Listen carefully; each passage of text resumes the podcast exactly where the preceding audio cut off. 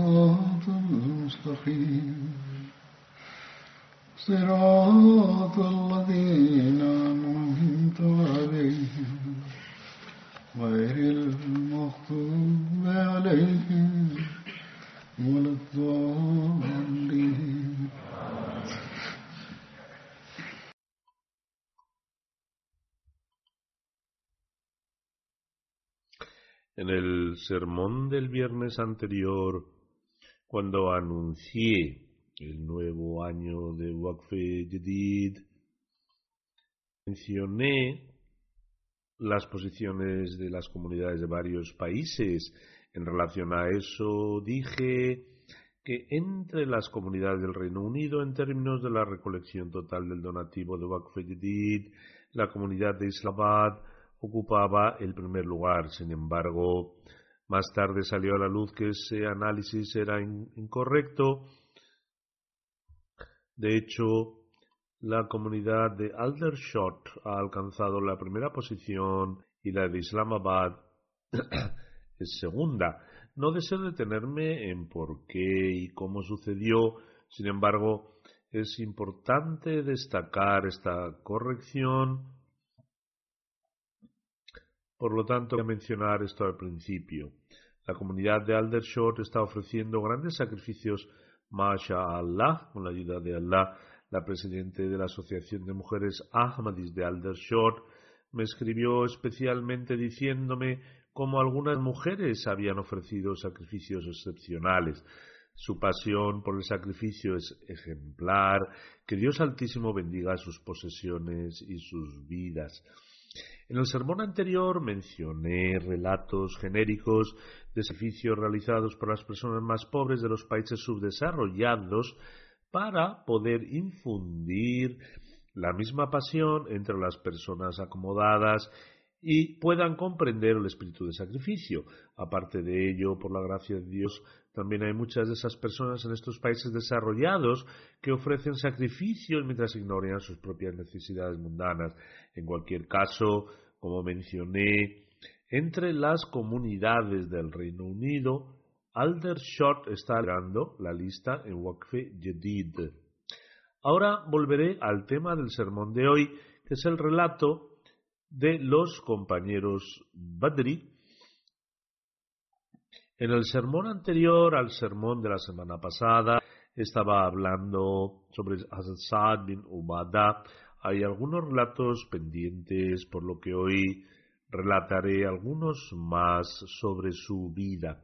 Sin embargo, una referencia que mencioné en el último sermón debe corregirse, aunque no lo comenté a quienes enviaron las referencias a pesar de haber sentido que era eh, algo incorrecto al respecto, nuestro equipo de investigación se, se percató de ellos y enviaron la corrección. Como resultado, mi malentendido también fue aclarado. Masha Allah, con la ayuda de Dios, trabajan con extrema diligencia en la búsqueda y recopilación de estas referencias, pero a veces se apresuran buscando referencias y mezclan relatos similares de dos compañeros. Del mismo modo, a veces la verdad no se explicita claramente al no escoger las palabras más apropiadas mientras se traducen las referencias árabes originales. En cualquier caso, ahora ellos mismos han enviado una corrección a este respecto que mencionaré primero, luego seguiré con el resto de relatos. En el sermón del 27 de diciembre, al presentar a Zasad bin Ubada, se dijo el profeta sallallahu alaihi wasallam estableció un vínculo de hermandad entre Zasad y Tulab bin Umair que miró de la Meca a Medina. Según Ibn Ishaq, el vínculo de hermandad establecido por el santo profeta sallallahu alaihi fue entre Saad bin Ubada y Abu Zar Ghafari. Sin embargo, sin embargo, algunos no están de acuerdo con esto y Waqidi ha rechazado esta sugerencia porque, según el santo profeta sallallahu alaihi wasallam estableció este vínculo de hermandad entre los compañeros antes de la batalla de Badr. Hazrat Abu Zar Ghafari no estaba presente en Medina en ese tiempo no participó en las batallas de Badr, Uhud y Handak, se presentó al santo profeta sallallahu alaihi wasallam después de estas batallas. Este es el argumento que mencionó eh, por Waqidi. Sin embargo, este no es el caso, dado que la narración sobre el vínculo de hermandad se refería a Munzer bin Amar bin Yunes, el equipo de investigación, escribió que el libro del que tomó esta referencia en particular también tenía el nombre de Saad bin Ubada y erróneamente asociaron este relato con Hazrat Saad bin Ubada. La referencia real del vínculo de hermandad es con referencia a Munzir bin Amar, cuyos detalles ya mencioné en el sermón anterior, el 25 de enero del año pasado. Esta es la aclaración y ahora Continuaré narrando los relatos. Cuando tuvo lugar la batalla de Handak, de la zanja, el santo profeta sallallahu envió a Oaina bin Hisn un tercio de los dátiles de Medina con la condición de que la gente de la tribu Ghatafan que viajaba con él eh, regresara. Dejando de lado otras personas, el santo profeta sallallahu solo se dejó aconsejar por Asad bin Muaz y Asad bin Obada. Ambos respondieron, oh mensajero de Allah, si Dios Altísimo te ha ordenado que lo hagas, entonces hazlo por todos los medios. Sin embargo, si este no es el caso, entonces por Dios no les damos nada, sino que les mostraremos la espada. Es decir, tomaremos lo que es nuestro por derecho, nuestro derecho, o recibirán un castigo debido a esta hipocresía o al incumplimiento de su juramento. Esto el santo profeta sallallahu alaihi declaró no he recibido instrucciones al respecto, lo que os he contado es mi opinión personal. Ambos respondieron, oh mensajero de Allah sallallahu alaihi wasallam, esta gente no esperaba este trato de nuestra parte en la época del Jahiliyat, el periodo de ignorancia anterior al Islam. Entonces, ¿por qué ahora, después de que Dios Altísimo nos haya guiado a través de ti, el santo profeta sallam, quedó satisfecho con su respuesta? Hazrat Mirza Bashir Ahmad Sahib, anhu, ha mencionado los detalles de esto con respecto a las condiciones de una batalla de la zanja de la siguiente manera. Estos días serán de dolor y aprensión y peligro graves. A medida, a medida que el asedio se prolongaba cada vez más, los musulmanes naturalmente comenzaron a perder su fuerza para luchar y aunque sus corazones estaban de fe y sinceridad, sus cuerpos, que por supuesto funcionaban según las leyes de la naturaleza, comenzaron a debilitarse. En otras palabras, el cuerpo tiene necesidades físicas como el descanso y la necesidad de alimentación. Sin embargo, dado que el asedio se había prolongado, tenían que soportar circunstancias muy difíciles al no poder descansar ni comer adecuadamente y en consecuencia perdían fuerza. Estas son las leyes de la naturaleza que rigen al cuerpo humano. Viendo esta situación, el santo profeta sallallahu llamó a los dos jefes de Ansar, Saad bin Muaz y Saad bin Ubada, y explicándoles las circunstancias buscó su consejo sobre qué se debía hacer. El profeta sallallahu alayhi wasallam incluso propuso, si estáis de acuerdo, es posible que le demos a la tribu Gatafán una parte de nuestra riqueza para que esta guerra se evite. Saad bin Muaz y Saad bin Ubada contestaron al unísono con las mismas palabras y dijeron, oh mensajero de Allah, si ha recibido revelación divina a este respecto, entonces nos inclinamos ante ti en obediencia. En este caso, definitivamente actuaremos con gusto sobre esta proposición. El santo profeta sallallahu dijo, no, no he recibido ninguna revelación sobre este asunto, solo presento esta sugerencia considerando las dificultades que tenéis que soportar. Los dos Saads respondieron, entonces nuestra sugerencia es que si nunca le hemos dado nada a un enemigo mientras éramos idólatras, ¿por qué entonces deberíamos hacerlo como musulmanes? Es decir, seguir las reglas tradicionales de la época. Por Dios, no les daremos nada salvo los golpes de nuestras espadas. El santo profeta sallallahu alaihi wasallam estaba preocupado por los ansar que eran los residentes nativos de Medina, particularmente preocupado por ellos con respecto al asedio prolongado por si tenían reservas o estaban incómodos por, por ello. Además, al buscar este consejo, la única intención del santo profeta Salomón era recopilar información sobre el estado mental de los ansar en cuanto a si estaban preocupados por estas dificultades o no, y si lo estaban, consolarles. Cuando se presentó esta propuesta, el santo profeta sallallahu alaihi wasallam la aceptó felizmente y la guerra continuó. En relación a Banu Qurayza y su traición durante la batalla de Handak, Hazan Mirza Bashir Ahmad Saib escribe en Sirat Khatam Nabiyyin. Además de esto, otra táctica que empleó Abu Sufyan fue dar instrucciones a Huyi bin Akhtab, el jefe judío de Bani Nazir, para que fueran a las fortalezas de Banu Qurayza en la oscuridad de la noche e intentara atraer a los Banu Qurayza con la ayuda de su jefa, de su jefe, Qab bin Asad. Entonces, Huyi bin Akhtab encontró una oportunidad y llegó a la casa de Kaab. Inicialmente Kaab se negó y dijo que había establecido un pacto con Muhammad sallallahu alayhi wasallam y que él siempre había cumplido fielmente sus convenios y acuerdos y por lo tanto no podía traicionarlo. Sin embargo, Huyi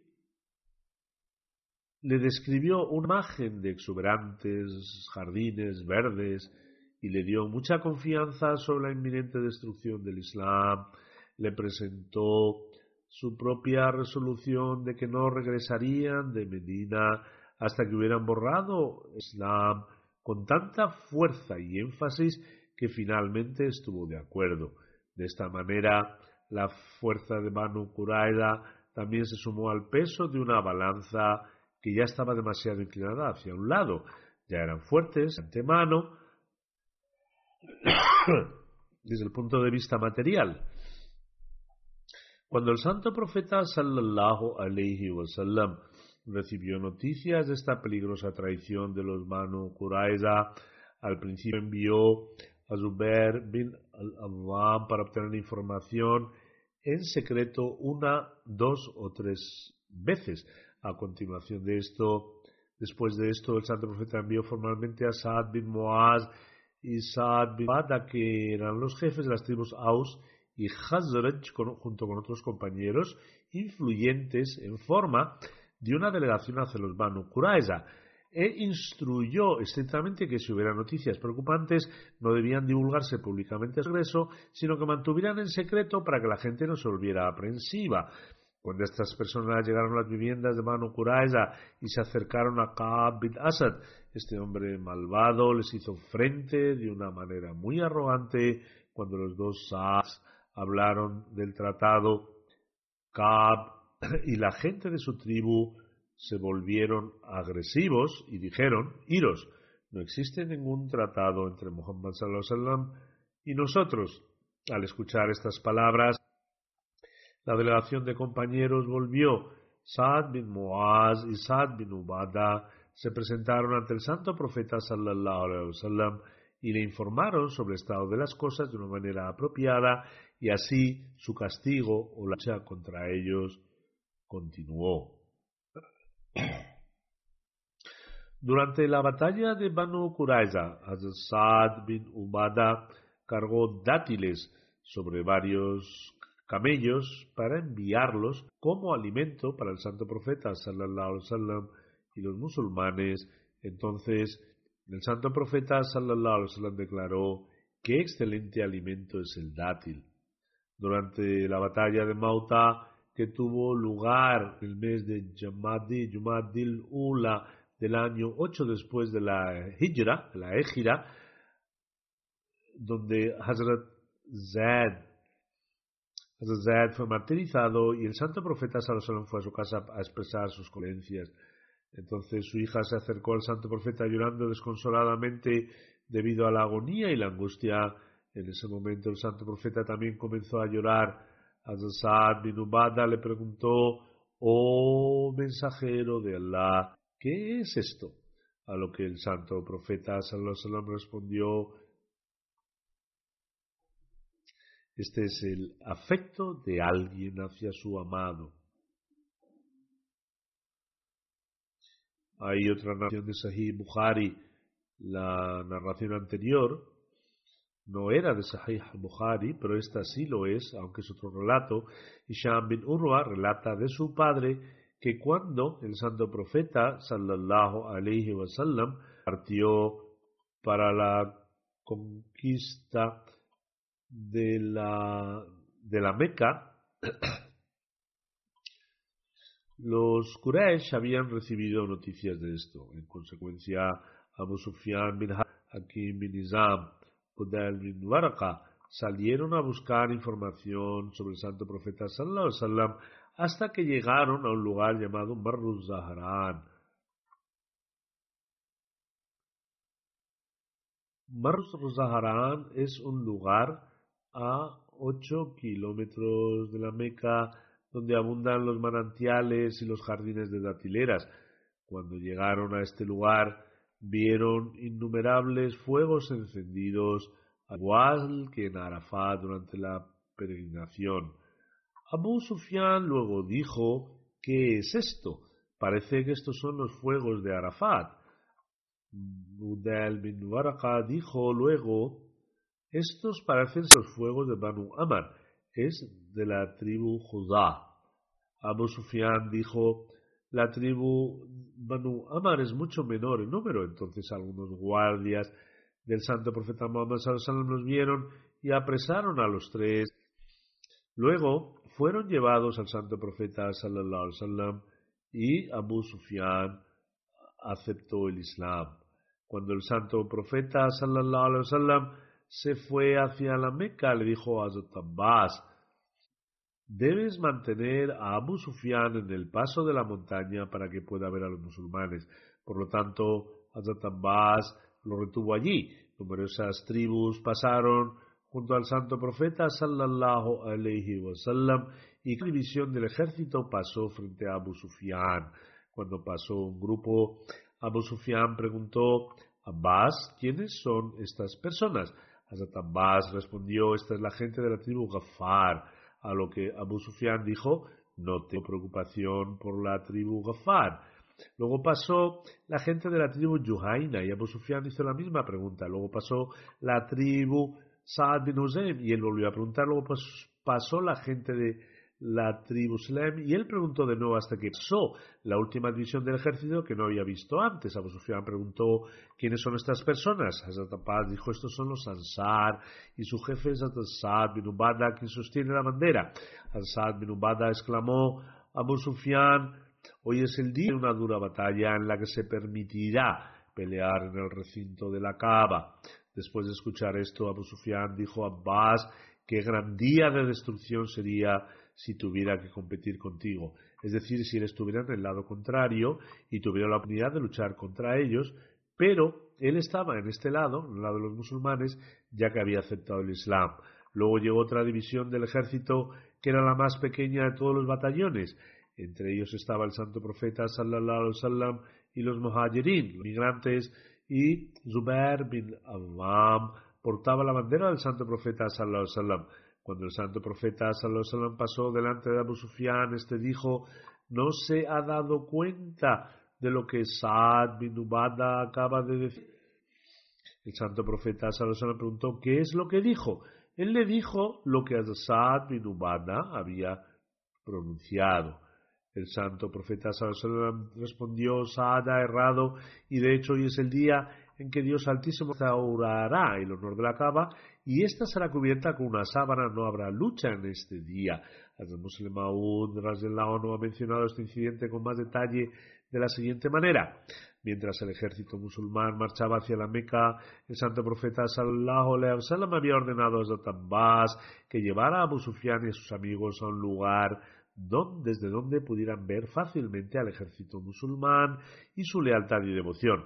Hazrat Abbas lo hizo y desde un lugar privilegiado Abu Sufyan y sus amigos vieron pasar a las tribus árabes en cuyo poder los habitantes de la Meca habían confiado todos estos años por sus cooperaciones contra el Islam. La gente de la Meca pensó que podrían recibir ayuda de Dios, pero todos están junto al santo profeta sallallahu alaihi. Esas tribus marchaban este día no como soldados de la incredulidad, sino como soldados de la creencia. Levantaron entonces las consignas, las consignas del Islam, no las consignas de sus días paganos. Marcharon en formación no para poner fin a la vida del profeta como deseaban los habitantes de la Meca, sino más bien para dar sus vidas y salvar la suya no para derramar su sangre, sino la suya y por su bien. Su ambición ese día no era resistir el mensaje del profeta y salvar la solidaridad superficial de su propia gente, era llevar a todas las partes del mundo el mismo mensaje que hasta ahora habían resistido era establecer la unidad y la solidaridad del hombre. Columna tras columna marcharon hasta que la tribu Ashia apareció a los ojos de Abu Sufyan. Su devoción al Islam y su celo de sacrificio se veía en sus rostros y se escuchaba en sus canciones y lemas. ¿Quiénes son? preguntó Abu Sufyan a Abbas. Son la tribu Ashia, respondió, respondió Hazrat Abbas. Abu Sufyan parecía asombrado y dijo, toda Arabia, Arabia nadie tenía mayor enemistad con Muhammad sallallahu alaihi wasallam que ellos. Hazrat respondió, se debe a la gracia de Dios. Cuando él quiso, cambió los corazones de los enemigos del Islam. Por último, vi el santo profeta sallallahu alaihi wasallam rodeado por los ejércitos de los Ansar y los inmigrantes. Eran unos dos mil hombres vestidos con armaduras. Hazrat Umar anhu dirigía su marcha y les decía continuamente que estuvieran al acto de sus pasos para que sus filas permanecieran intactas. La escena resultó ser la más impresionante de todas. La devoción de estos musulmanes, su determinación y su celo parecían desbordarse. Cuando los ojos de Abu Sufyan usaron sobre ellos, le produjo una gran conmoción. ¿Quiénes son Abbas? preguntó. Son los Ansar y los emigrantes rodeando al profeta sallallahu alayhi wasallam. Contestó Abbas. Ningún poder en la tierra podría hacer frente a este ejército, dijo Abu Sufyan. Y después, dirigiéndose a Abbas, le dijo, Abbas, tu sobrino, se ha convertido en el rey más poderoso del mundo. ¿Aún no has abierto los ojos, Abu Sufyan? no es un rey, él es un profeta, un mensajero de Dios, respondió Hazrat. Sí, sí, sí, es como dices, un profeta, añadió Abu Sufyan. Cuando el ejército musulmán pasó cerca de Abu Sufyan, el comandante de los Ansar, bin Ubada, le vio y no pudo evitar decirle que ese día Dios les había permitido entrar en la Meca por la fuerza y que los Quraysh serían humillados. Mientras tanto, el santo profeta sallallahu alaihi wasallam, Abu Sufyan levantó su voz y dirigiéndose al santo profeta sallallahu alaihi dijo: ¿Has permitido la masacre de tus propios parientes y amigos? Escuché ahora al comandante de los Ansar, Saad, y a sus compañeros decir esto. Dijeron que era un día de lucha y la santidad de la Meca no evitará el derramamiento de sangre y que los Quraysh serán humillados. Profeta de Dios, sallallahu alaihi wasallam, eres el mejor, el más indulgente, el más considerado de los hombres. No perdonarás y olvidarás lo que ha hecho tu propia gente. Al escuchar esta súplica, los musulmanes que solían ser insultados y golpeados en las calles de la Meca, Meca que habían sido despojados y expulsados de sus casas, comenzaron a albergar sentimientos de piedad por sus antiguos verdugos. Oh profeta de Dios, sallallahu alaihi wasallam, dijeron los relatos que los Ansar han escuchado de los excesos y las crueldades cometidas por la gente de la Meca contra nosotros pueden llevarles a buscar la venganza. No sabemos lo que pueden hacer. El santo profeta alaihi entendió esto. Dirigiéndose a Abu dijo: Lo que Saad ha dicho es, mal. Hoy es el día del perdón. Los Quraysh y la Kaaba serán honrados por Dios. Después envió una persona hacia Saad y le ordenó que entregara la bandera de los Ansar a su hijo Qas y le hizo comandante del ejército de los Ansar. De este modo calmó a los habitantes de la Meca y evitó el disgusto de los Ansar. Qas, es un joven piadoso, contaba con la plena confianza del santo profeta sallallahu alaihi wasallam. Hassan Muslim Maud relata su nivel de piedad del siguiente modo. Un hecho que tuvo lugar durante sus últimos días muestra la piedad de su carácter. Cuando permanecía en su lecho de muerte, Qais recibió a sus amigos, algunos vinieron y otros no. No pudo entender esto y preguntó por qué algunos de sus amigos no habían venido a verle. Tu caridad es inmensa, le dijeron.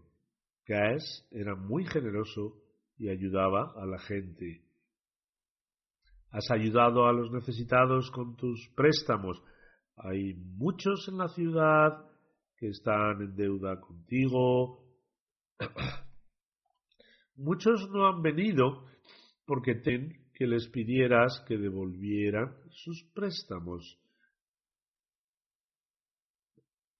Él respondió, entonces yo he sido el causante de mantener a mis amigos alejados, por favor, anunciar en la ciudad que a partir de ahora nadie debe nada a Después de esto, Caes tuvo tantas visitas durante sus últimos días que se rompieron las escaleras de su casa. A la batalla de Hunayn también se la conoce como la batalla de Hawazin. Hunayn es el nombre de un valle que se encuentra a 30 millas de la Meca y está situado entre la Meca y Taif. La batalla de Hunayn tuvo lugar después de la conquista de la Meca en el mes de Shawwal del año 8 después de la Hijra. El santo profeta Salomón distribuyó el botín de esta guerra entre los emigrantes. Los Ansar sintieron eso en sus corazones. Respecto a esto, Existe una narración detallada encontrada en Musnad Ahmad bin Hanbal que dice Asat Abu Said Khudri relata que cuando el santo profeta sallallahu alayhi wasallam distribuyó el botín de guerra entre los Quraysh y entre otras, entre otras tribus árabes, no quedó nada para los Ansar. Ellos se sintieron agraviados por ello y hablaron entre ellos sobre ello hasta el punto de alguien incluso dijo que el santo profeta sallallahu alaihi ha vuelto a su tribu y se ha olvidado Sansar y solo concedió el botín de guerra a los emigrantes. Al-Sad bin Ubada se presentó ante el santo profeta sallallahu y dijo, oh mensajero de Allah, los Ansar sienten algo en sus corazones respecto a esto, es decir, en relación al botín de guerra que se distribuyó entre las diferentes tribus árabes y que los Ansar no recibieron nada de ahí. El santo profeta, sallallahu preguntó, oh Saad, ¿de qué lado estás tú al respecto a esto? ¿Me puedes aclarar tu posición? Él respondió, oh mensajero de Allah, yo soy simplemente un miembro corriente de mi tribu, no tengo ningún estatus ni rango. El profeta sallallahu alaihi dijo, reúne a tu gente en esta zona. Mandó reunir a su gente en una llanura abierta. Asad se marchó y reunió a los Ansar en ese lugar concreto. Algunos emigrantes también se unieron a ellos. Asad les permitió venir, pero a otras personas que querían hacerlo, Asad se lo impidió. Cuando todos se reunieron, Asad fue al santo profeta y le informó que los Ansar se habían reunido. El narrador continúa, el santo profeta sallallahu wasallam vino y después de alabar a Dios Altísimo dijo, Oh Ansar, ¿cuál es el problema? Me están llegando rumores de que estáis molestos por no haber recibido nada del botín de guerra. ¿No os encontrabais extraviados antes de llegar yo, yo y Dios Altísimo os guió? ¿No estabais necesitados y Dios Altísimo os concedió riqueza?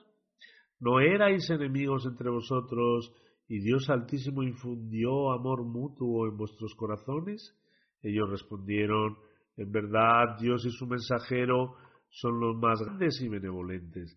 El santo profeta sallallahu dijo después, oh vosotros los Ansar, ¿por qué no respondéis a las preguntas que os he formulado? Los Ansar respondieron, oh mensajero de Allah, ¿cómo podemos responder cuando toda la misericordia y las bendiciones son para Dios Altísimo y su mensajero?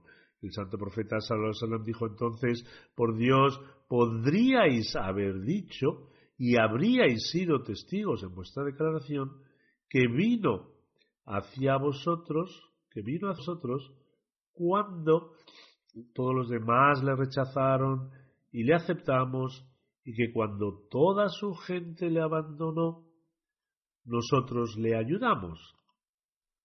Vino hacia nosotros porque su gente le abandonó y le concedimos protección.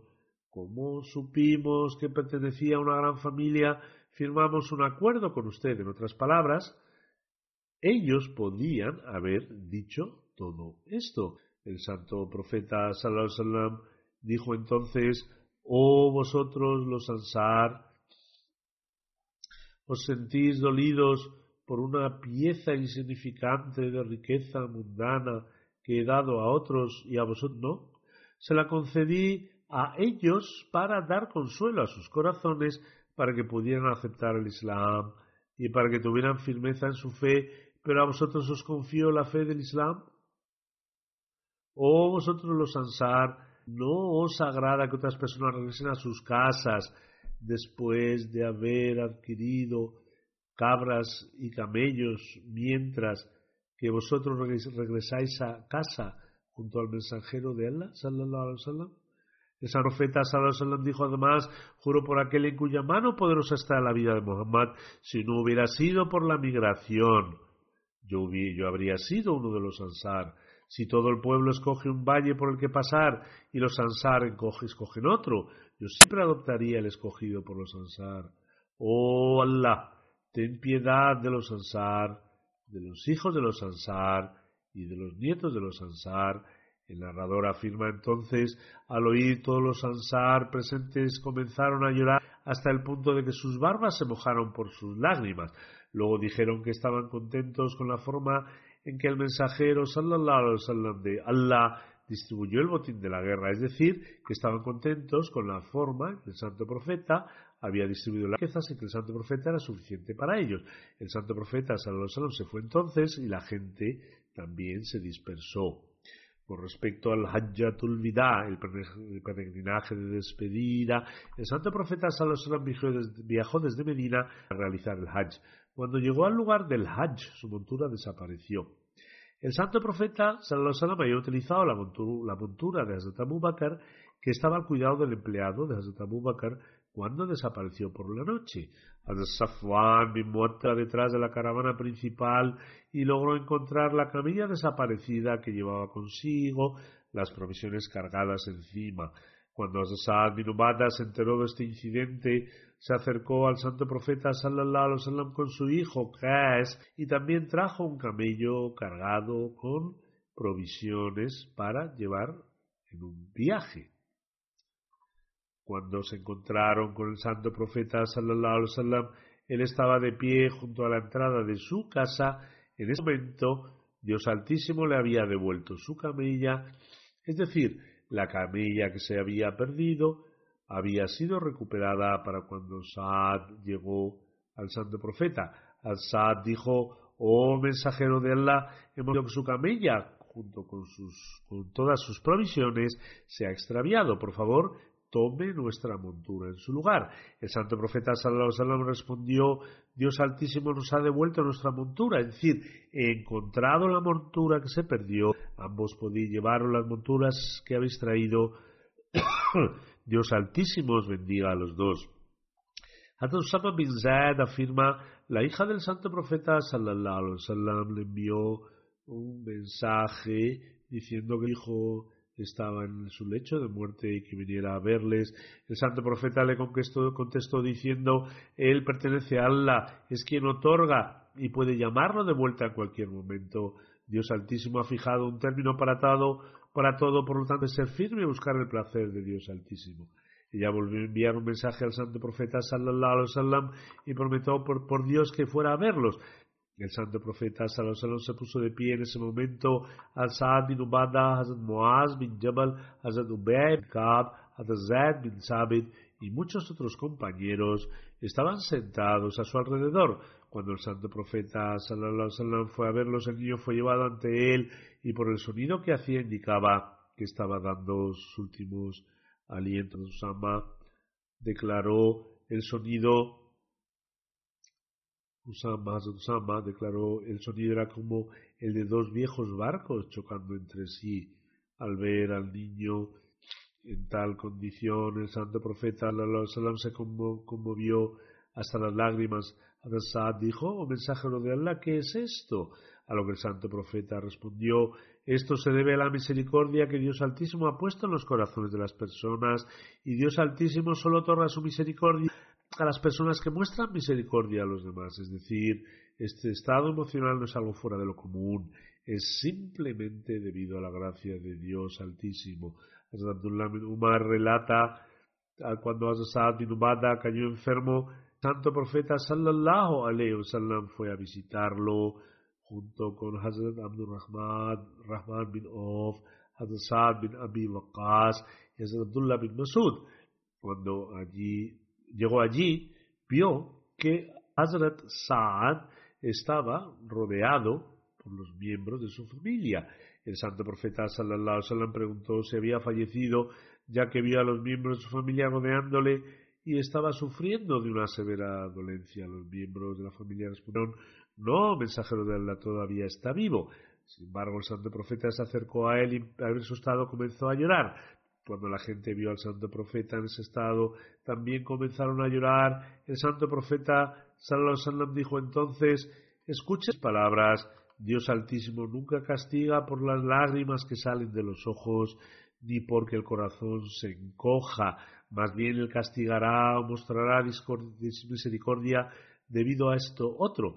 El santo profeta señala a su lengua. El santo profeta sallallahu wasallam dijo entonces, el difunto recibe un castigo si los miembros de la familia se lamentan y lloran desconsoladamente por un difunto.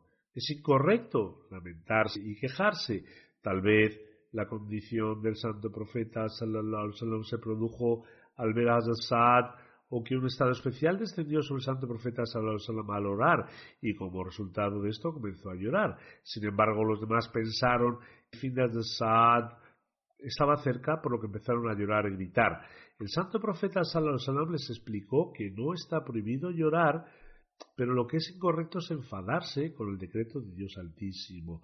Por lo tanto, si las lágrimas fluyen de los ojos para buscar el placer de Dios Altísimo, atraen la misericordia de Dios. Pero si se deben a la queja y al lamento, entonces se incurre en el castigo por tal acto. En cualquier caso, Hazrat bin Ubada no falleció durante este intenso periodo de enfermedad. Hazrat Abdullah bin Umar relata, estábamos en la compañía del santo profeta sallallahu alayhi wa sallam, cuando alguien de entre los ansar se acercó al profeta, sallallahu alaihi le ofreció su salam. Cuando el santo profeta se dio la vuelta para regresar, el santo profeta sallallahu alaihi preguntó, oh hermano ansar, ¿cómo está la salud de mi hermano Saad bin Ubada? Respondió que estaba mejor. El santo profeta preguntó entonces quién irá de vosotros para visitarlo. Se puso en pie y todos nos pusimos de pie para acompañar al santo profeta, siendo más de diez personas en ese momento no llevábamos ni zapatos, ni gorra en la cabeza, ni siquiera nuestras prendas de vestir superiores. En otras palabras, todos salimos rápidamente con el santo profeta sallallahu wasallam y continuamos caminando hasta que llegamos a Sad bin La gente se había congregado a su alrededor, todos se apartaron y el santo profeta sallallahu alaihi y sus compañeros se pararon cerca de él. Esta narración es de Sahih Muslim y relata el mismo incidente que se mencionó anteriormente. Jabir bin Abdullah bin Haram relata, mi padre me ordenó una vez que preparara harira y lo hice.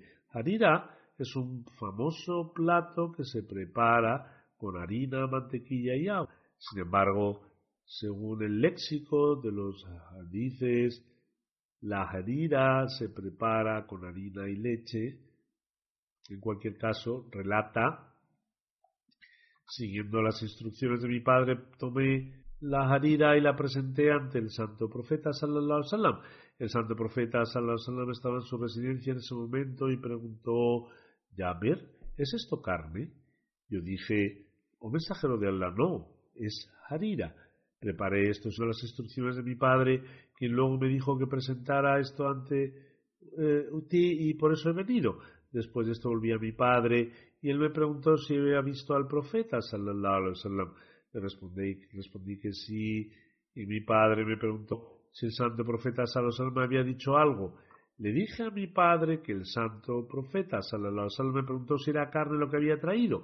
Al, al, oír esto mi padre pensó que quizá el santo profeta wasallam deseaba comer carne y por eso sacrificó una cara y luego cocinó su carne y me dijo que la llevara y la presentara ante el santo profeta wasallam. Jabir sigue relatando, presenté la carne de cabra ante el santo profeta sallallahu alaihi wasallam y el santo profeta declaró, oh Allah, concede a los ansar una recompensa de mi parte, en particular Abdullah bin Amr bin Haram y Saad bin Ubada. Hazrat Abu Hussein relata que el santo profeta declaró una vez que los mejores hogares entre los Ansar son las tribus de Banu Najjar, luego bin Abdul Ashal, luego Banu Haris bin Hazraj y luego Banu Saida, y que casa de los Ansar está llena de bondad. Este hadith es de Sahih Bukhari. Al escuchar esto, Hazrat bin Ubada, que era uno de los compañeros prominentes del Islam, declaró que parecía como si el santo profeta Sallallahu considerara que los hogares de otras tribus eran superiores a ellos. Sin embargo, le dijeron que el santo profeta Sallallahu también había establecido que su rango era más elevado que muchas otras personas. Hazrat testificó que el santo profeta Sallallahu declaró que los mejores hogares entre los Sahar son los Banu Najjar, los Banu Abd al Banu Haris bin Hazard y luego Banu Saida, y que cada casa de los Ansar está llena de bondad. El narrador de esta tradición, Abu Salma, afirma que Abu Usaid declaró se me acusa de fabricar esta tradición. Sin embargo, si ese fuera el caso, entonces habría mencionado el nombre de mi tribu primero, es decir, Banu Saida. Cuando Saad bin Ubada escuchó esto también lo sintió en su corazón. En la narración anterior también mencionó que él expresó que el santo profeta los había enumerado en el último lugar entre los cuatro. Así pidió que la silla de montar se sujetara a su burro para presentarse ante el santo profeta sallallahu alaihi wasallam. El sobrino de Hazrat Saad bin Ubada Sahal le dijo, ¿vas a ir al santo profeta sallallahu alaihi wasallam para desafiar su declaración y preguntar sobre el orden de las tribus que el santo profeta mencionó, cuando la verdad es que el santo profeta sabe mejor? ¿No te está con ser también uno de los cuatro? De esta forma, Hazrat bin Ubada abandonó su plan y declaró que Allah y su mensajero saben mejor. Luego instruyó que su silla de montar se quitara del burro. Esta narración es de Sahih Muslim. Hisham bin Urwa relata de su padre que Asad bin Ubada solía hacer la siguiente súplica, oh Allah, hazme digno de alabanza, digno de alabanza, concédeme honor y nobleza, no se puede conseguir el honor y la nobleza sin actos piadosos. si uno no realiza buenas acciones, no puede alcanzar el honor ni la nobleza y las buenas obras no se pueden alcanzar sin riqueza. Por lo tanto, oh Allah, una pequeña cantidad de riqueza no es suficiente para mí y tampoco me permitirá eh, eh, permanecer en este sentido. Esta era su propia manera única de implicar ante Dios Altísimo. En otra tradición de Muslim narrada por Abu Huraira se afirma que Saad bin Ubada le preguntó al santo profeta sallallahu alaihi wasallam si veo a alguien con mi esposa no debo hacerle nada hasta que encuentre cuatro testigos que realmente los vieron cometer la mala acción. El santo profeta sallallahu alaihi wasallam respondió sí. Hazrat bin dijo ciertamente no.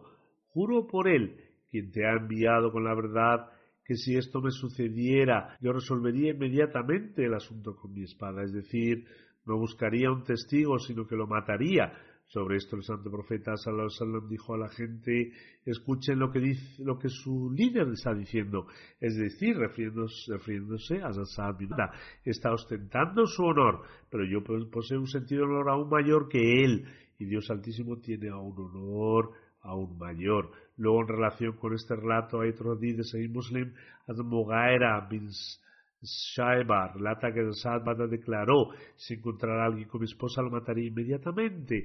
No lo mataría con la parte inferior del filo, sino con la parte afilada de la espada. Cuando el santo profeta escuchó esto, declaró, ¿os sorprende el honor que tiene Saad?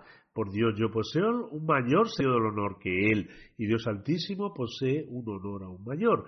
De hecho, es debido a su gran honor que Dios Altísimo ha prohibido las inmoralidades y los actos de indecencia, ya sean cometidos en secreto o abiertamente.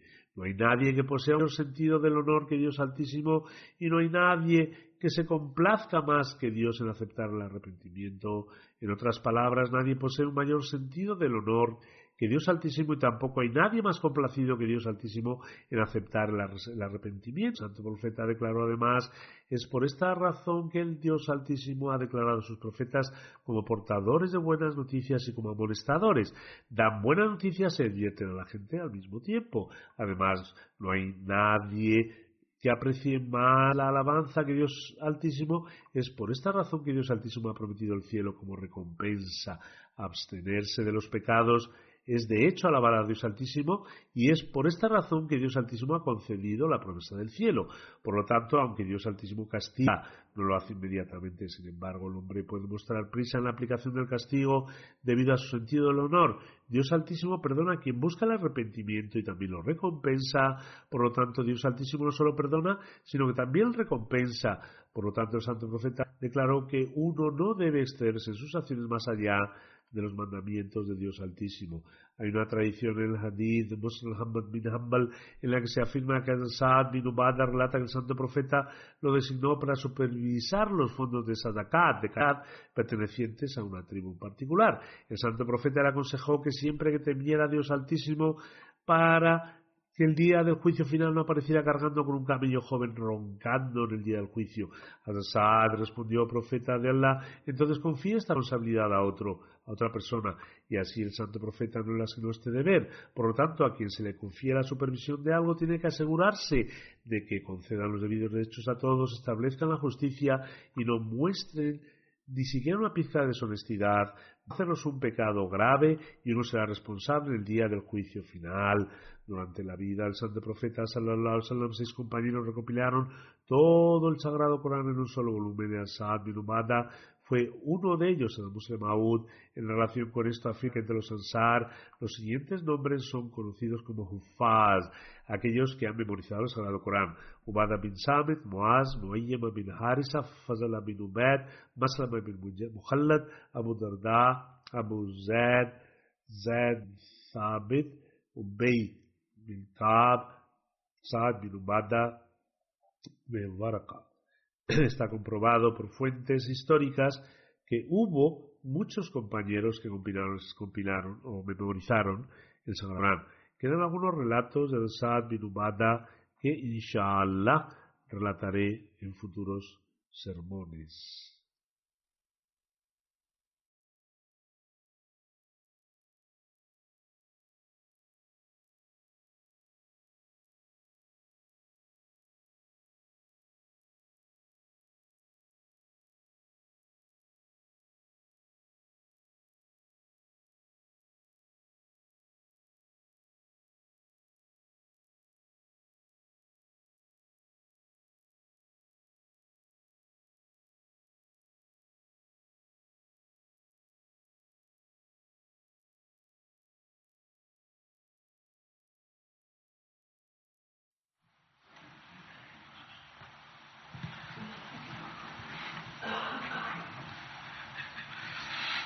الحمد لله الحمد لله نحمده ونستعينه ونستغفره ونؤمن به ونتوكل عليه. ونعوذ بالله من شرور أنفسنا ومن سيئات أعمالنا. من يهده الله فلا مضل له ومن يضلل فلا هادي له. ونشهد أن لا إله إلا الله ونشهد أن محمدا عبده ورسوله. عباد الله رحمكم الله. إن الله يأمركم إن الله يأمر بالعدل واللسان وإيتاء ذي القربى وينهى عن الفحشاء والمنكر والبغي يعظكم لعلكم تذكرون. اذكروا الله يذكركم وادعوه يستجب لكم ولذكر الله أكبر.